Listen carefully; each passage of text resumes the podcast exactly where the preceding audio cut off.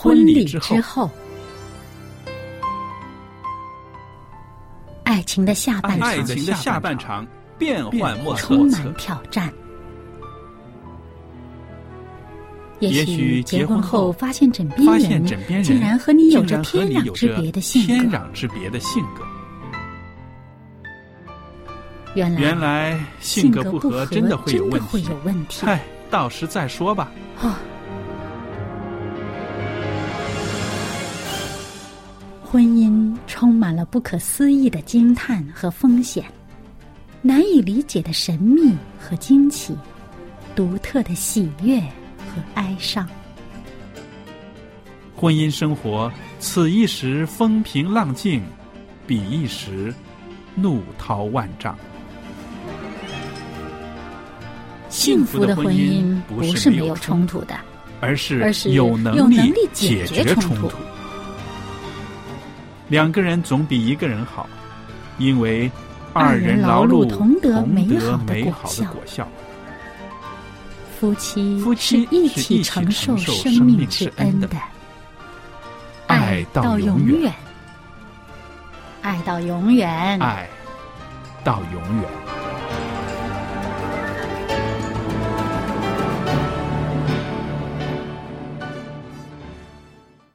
听众朋友，大家好！您现在收听的是希望之声电台的《婚礼之后》这个节目。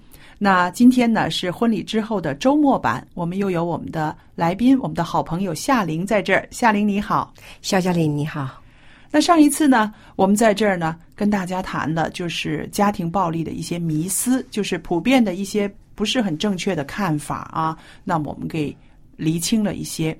那今天呢，我想在这儿呢，请你来谈谈家庭暴力的形态，因为我想，不光是肢体的暴力，对不对？不光是这种呃动手打人的这种啊、叫什么虐待了，对不对？其实还有其他的形态会出现的，对吧？对对对，其实哈，我觉得无论是施暴者或者是受暴者，他们两边的话，你站在他们的角度来看呢，尤其是看站在施暴者的角度来看，他们都觉得他自己有理哎。哎呀，哦，原来是这样子的。那我们今天呢还有很多这方面的内容，听众朋友您不要走开啊、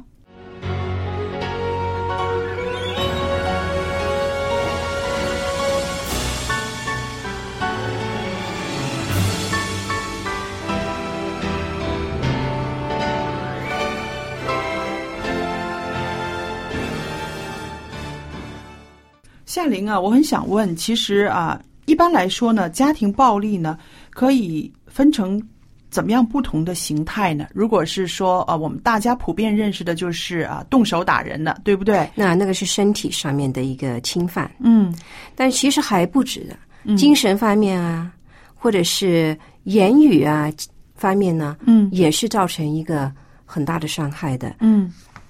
那我知道呢，比较稍微学术一点的呢，他们把它细分成为啊，还有精神暴力啦，还有经济暴力，还有性暴力，对不对？对，那我相信，不论是任何暴力的形态，对于这个呃受害人来讲，在精神上、在肉体上都是一个很大的伤害。它无论是哪一方面的暴力，嗯它都是息息相关的，对，可以说是一个综合性的，对吧？因为它所带来的后果呢，都是非常大的伤害的。嗯比如说你身体上面的一些的侵犯哈，嗯不单是说呃，就是动手打人罢了，嗯。很多时候你比如说呃。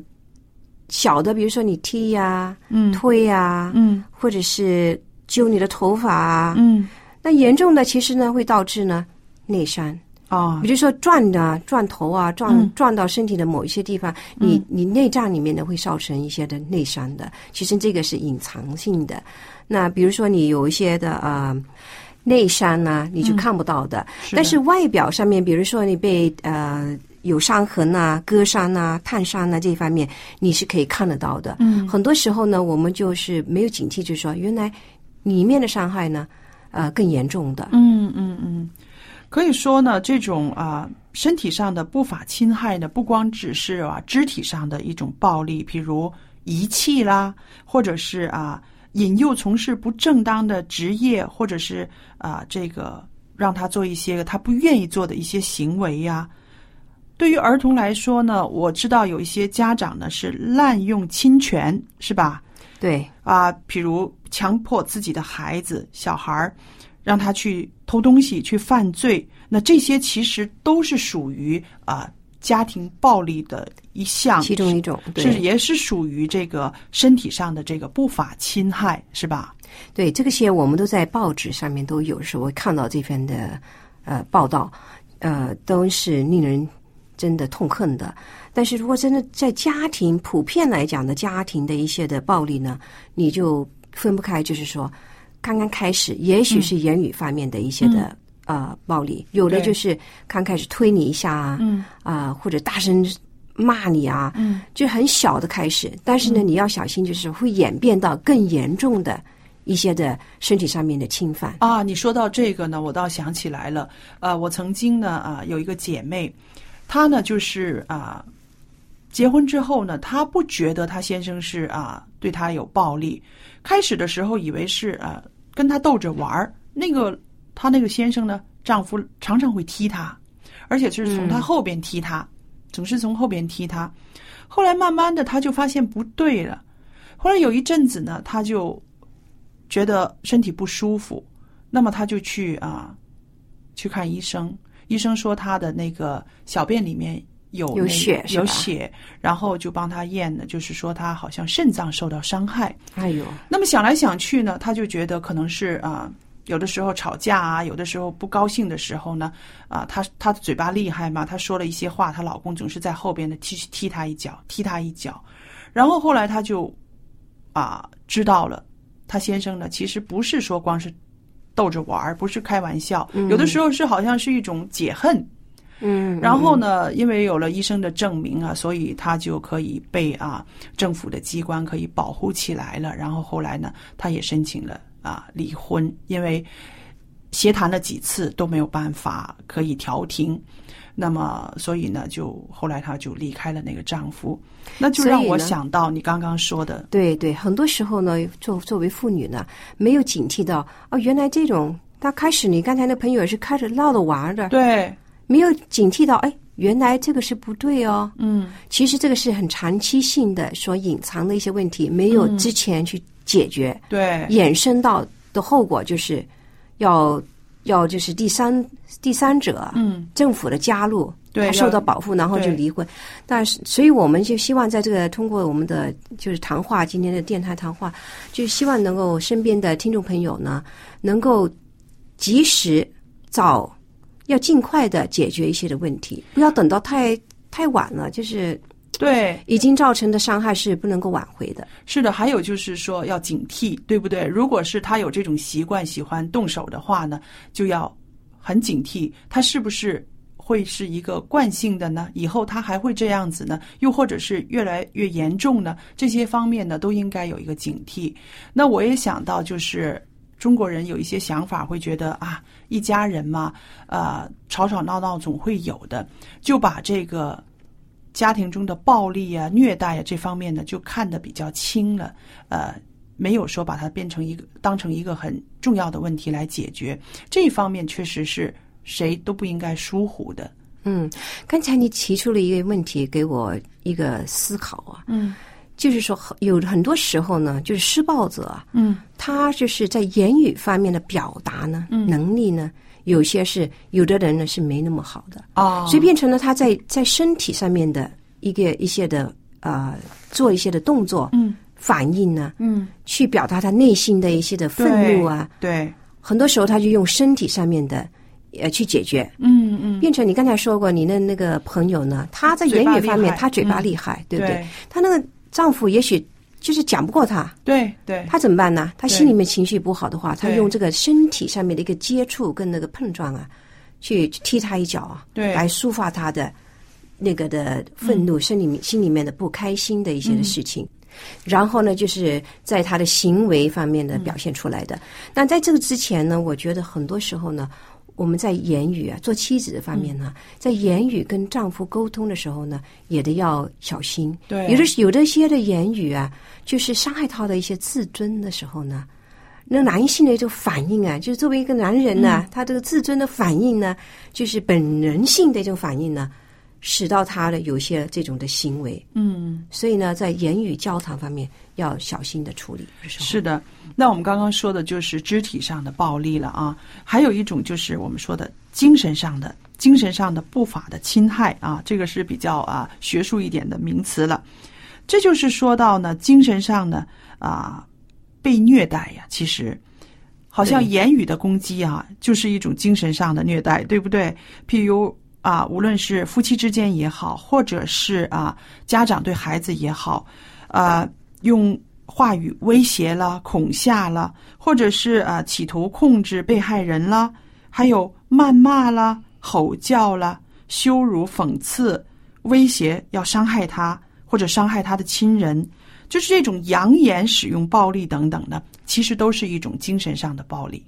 对，尤其是言语啊，对待我们的孩子呢，我这里想讲一下，因为我也有一个小的、比较小的孩子。很多时候，我们做父母的，有时候生气的时候呢，所说说出来这些言语啊，嗯对他们造成的伤害是很大的。比如说，哎，你怎么那么蠢呢、嗯。哎呦，怎么生了一个这么蠢的小孩啊？或者是说，把他跟其他小孩来比较。嗯嗯我有的时候我也犯了这个错误。啊经常性我要提醒自己，哎，小心啊！你所讲的这些话，他记得。嗯那有一次呢，我我孩子跟我讲，有一次我就称赞我的孩子，我说：“哎呀，你真是好棒哦，呃，这个做的很好哦，哎，你考的不错哈、哇，你好聪明。”那他就用一个很疑惑的眼光就看着我，啊妈妈，你上次说我很蠢呢、跟比 比不上那个我那个同学。哦。哎呀，我听了以后呢，我跟你讲啊，我真的很心里面很内疚啊。检讨啊要。真的要检讨哦，因为有的时候真的生气的时候，尤其是当我们生气，嗯。就情绪上面就是呃有很有情绪的时候呢，就讲出来一些话语呢，对控制不到的时候对呢，就造成我们对孩子的伤害，对我们丈夫的伤害。嗯。很多时候呢，我们就没有警惕到这一方面。是的，所以这些就是属于呃言语上的攻击，真的是我们希望都避免啊。那接下来告诉我们一些关于心理或者是情绪方面的虐待，它也是属于这个暴力事件呢。对，有的做丈夫的或者做妻子的，比如说去窃听啊、跟踪啊。啊，对对对，现在比如说你那个 email 啊，就是你的邮件呐、嗯。偷偷去看他的邮件。嗯我其实有个女朋友啊，啊、最终也是离婚呐、嗯。她的丈夫呢，对她不很信任，哦。因为她长得比较漂亮，哦。而且非常的外向，嗯。又非常喜欢音乐啊，嗯嗯。呃，出去表演呐、拉小提琴啊。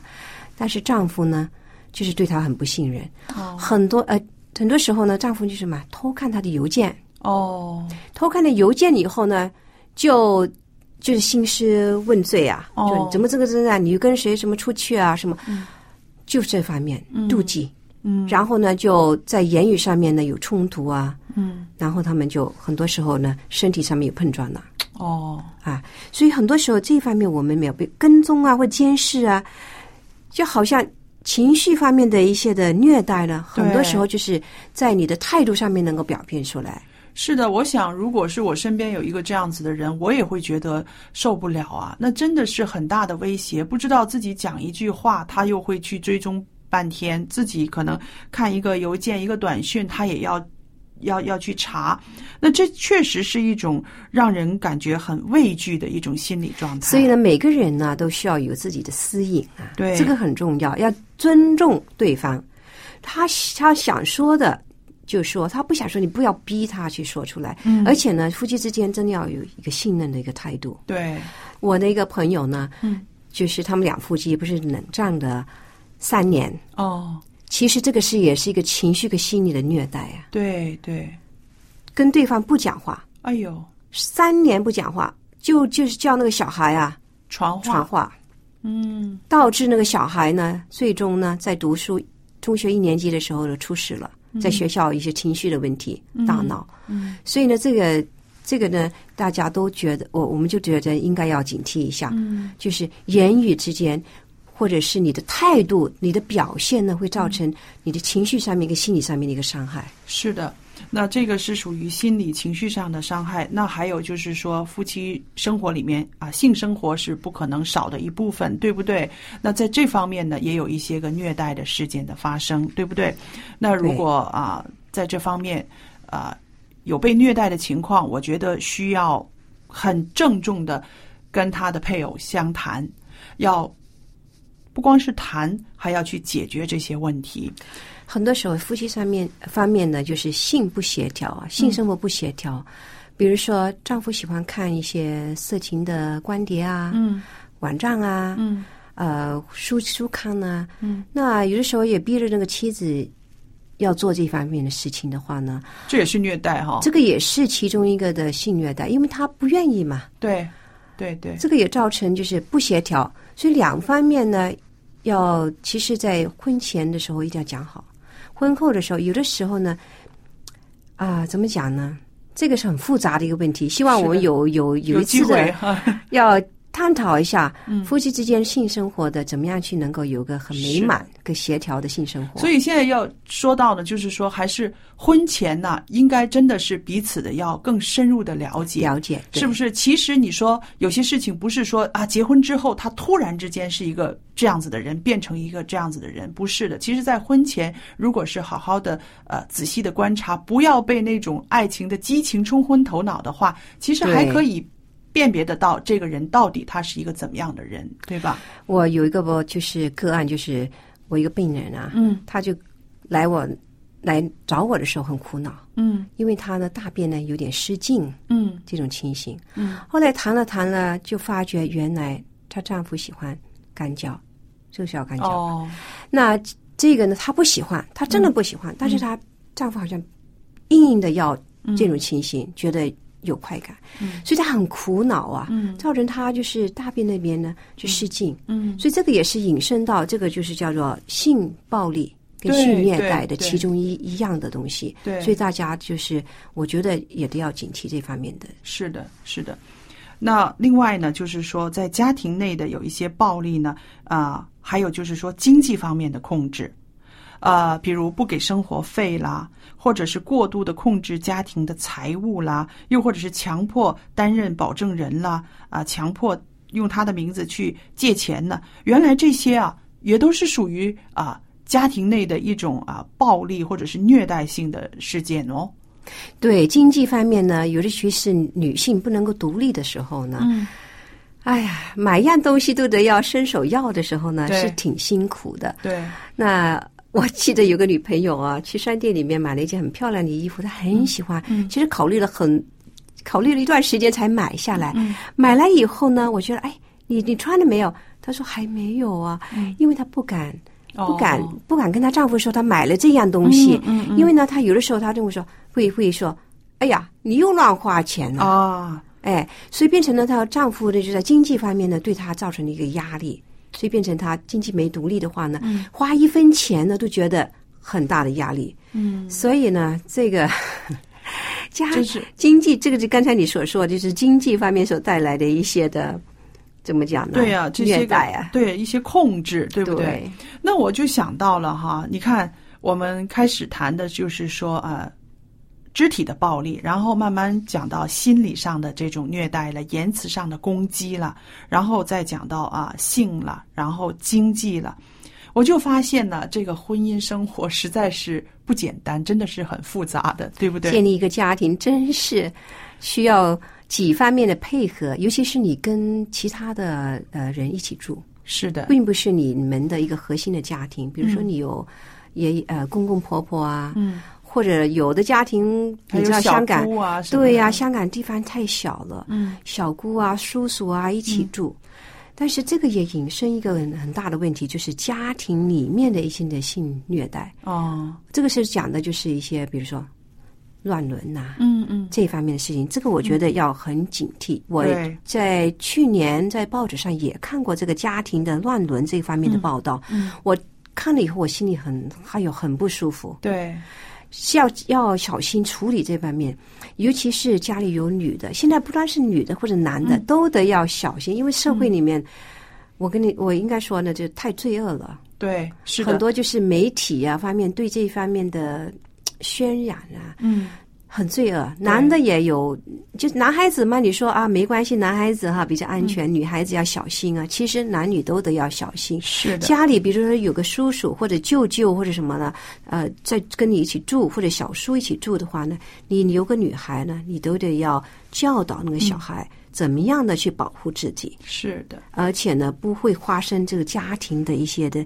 呃性虐待。是的。所以我们看啊，我们现在居住的这个世界呢，真的是很邪恶的，对，是不是？可以比美这个俄摩拉、索多玛了，对是不是？所以这个时候更需要啊，上帝需要上帝在我们的心里面，用上帝的标准来约束我们，所以圣经说过啊，我们要保守我们的心心胜过保守一切，因为一生的果效是从心发出的。对，而且我也得呃跟你分享一个，就是腓立比书的第四章第八节讲到什么东西呢？就讲到凡是真实的、可敬的、公义的、清洁的、可爱的、有美名的，若有什么德行，若有什么称赞的，这些事你们都要思念。其实很多时候啊，我们的思维啊，我们的思想呢、真的很重要。你怎么想，你的行为会怎么样出来的？是的，无尽的黑夜，残留着一天过后的疲惫，大于人性的飞，冲不走心底的伤悲，心情变得复杂，伸手想要抓住永远。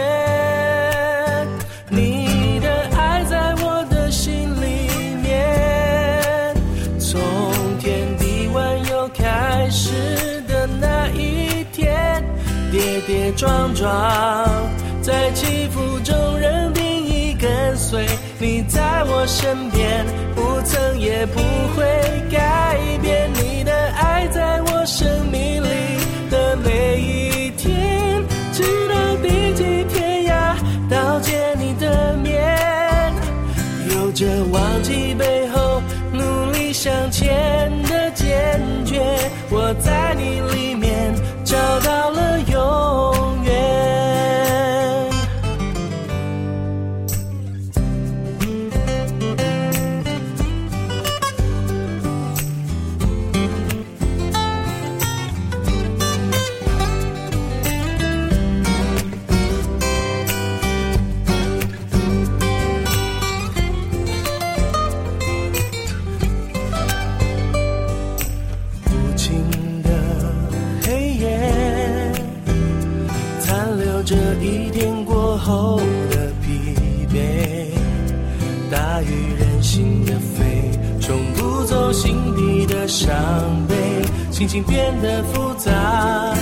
伸手想要抓住永远。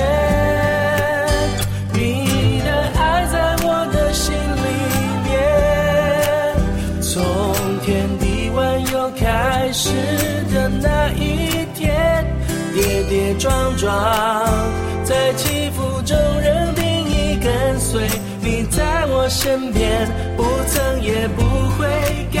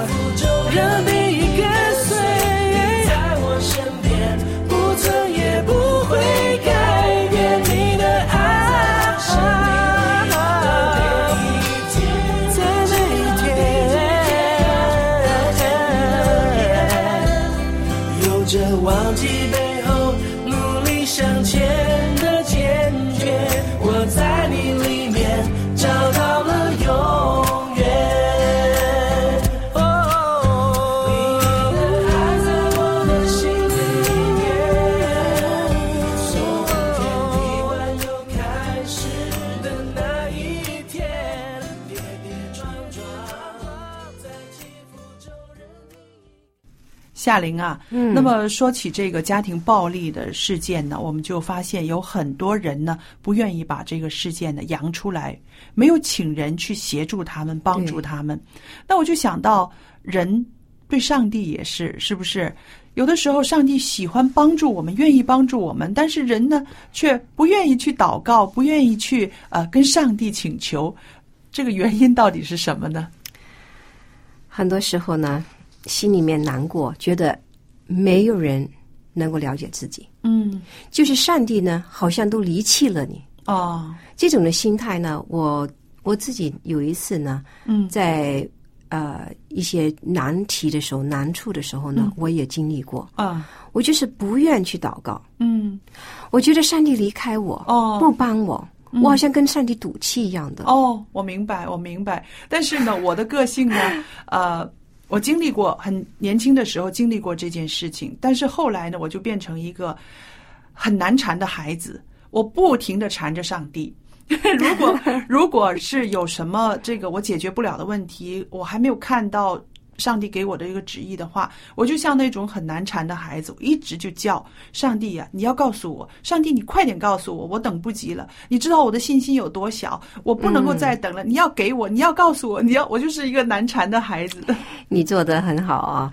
其实我是经历过这段的时间，那个时候属灵的生活非常的低落。哦，那我也在这个痛苦当中呢，学习到原来啊，嗯，我们真的要抓住上帝的手，是的，抓住这个上帝的应许啊。他就是刚才你也说过，马太福音那边说，寻找啊就能够找寻见，对。所以所以呢，你要去寻找，你叩门，他一定会帮你开门的。对你这点说的非常好，因为你知道吗？我们做基督徒一定要跟上帝有这个联系，因为我就发现，在这个世界上哈，世界上没有任何发出什么提醒我们去祷告的声音，所以这个祷告的这个是一个属灵的操练。所以我们每个人啊，无论是你结婚也好，没有结婚也好，都必须首先开始操练属灵的心思。这个就是说，我们要跟这个世俗有一个距离，我们要有一个自己的一个一个一个方向。这个方向就是朝着上帝的，这种是一个属灵的操练。我觉得，所以呢，如果听众朋友呢有跟我相似的一个经验的话呢，啊、觉得好像上帝离开了我们，嗯，我邀请你们呢，就是跪下来做个祷告，跪下来，上帝一定会听你祷告的。对你也可以写信给我啊、我们我和夏玲也愿意为你代祷，因为我们知道人间有很多的难处，我们愿意跟你一起分享上帝的力量和上帝的爱。我的电子信箱是佳丽，然后一个 at v o h c 点 c n。那各位朋友，谢谢您收听今天我和夏玲在这儿制作的节目。愿上帝赐福与您和您的婚姻生活。再见。再见。